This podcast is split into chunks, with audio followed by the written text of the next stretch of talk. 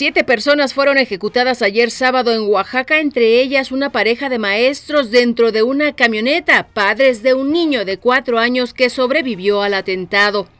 Andrés Manuel López Obrador demanda que la Procuraduría General de la República informe si existe o no una investigación previa en contra del gobernador de Veracruz, Miguel Ángel Yunes, por enriquecimiento ilícito.